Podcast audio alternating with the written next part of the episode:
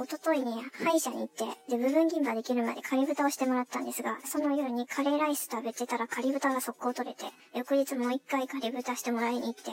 で、6時間ぐらい前ですかね、また、あの、パン食べていたら、もう漫画家、漫画家って思うぐらいまた仮豚が取れて、もしかしてこれドナイペースで仮豚した日に取れるってやつなんでしょうかね。毎日つけてもらいに行かなあかんっていうのはちょっとしんどいから、もう、もうこれはもうちょっとどないもこないもございません。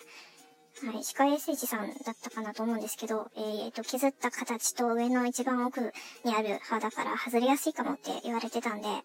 まあ、もう歯をちゃんと磨いとけば大丈夫だろうと思うし、独断でも次の歯医者行くまで部分的なガタガタの歯で奥歯を過ごすことに決めました。はい。違う話で、AI のディープラーニングで、えー、急に変わったな話。えっ、ー、と、AI のディープラーニングで、抗生物質に強くなった再生菌をやっつける化合物を短時間で突き止められるようになるかもらしい。えっ、ー、と、WHO によりますと、抗生物質が効かない耐性菌で、アメリカでは年間3万5千人以上が死亡しておる。で人間の力だけで、この研究とかやると、労力とお金がかかるんですが、AI にしてもらえれば、億単位の化合物をスクリーニングして詳しく調べてもらえるので、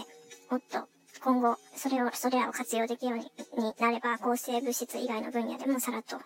さらっとアップグレードできるんではないでしょうかと。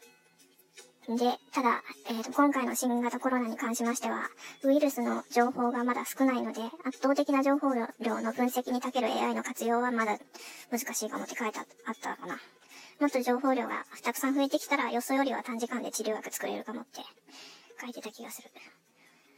で、そんな状況でも、1月の29日に中国のアリババ集団のクラウドサービスアリクラウド、アリクラ、アリクラウドが、新型コロナウイルスの分析やワクチン、ワクチンの研究開発に取り組む全世界の公的機関に向けてアリクラウドが持つ AI 技術、ゲ、日本語おかしいな。AI 技術とその演算能力をタダで開放しますよと発表しました。だそうです。アリクラウドってそんなすごいんですか？うん。AI 技術と演算能力は世界でトップクラスって書いてますけど。そうなんだ。えー、っとですね。ほんで、さらに、さらに、さらにでもないか。5日ほど前に、立命館大学生命、生命科学部の伊藤正宏教授たちのグループが AI のデータ解析で新型コロナは2種類のタンパク質が感染後の毒性に関わっている可能性があると発表しました。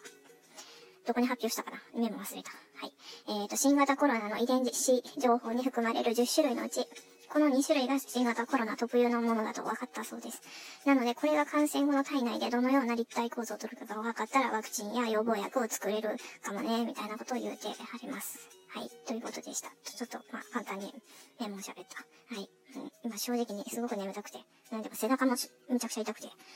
眠たいし、めちゃくちゃ背中痛いし、歯の詰め物抜けて奥がガタガタになってるし。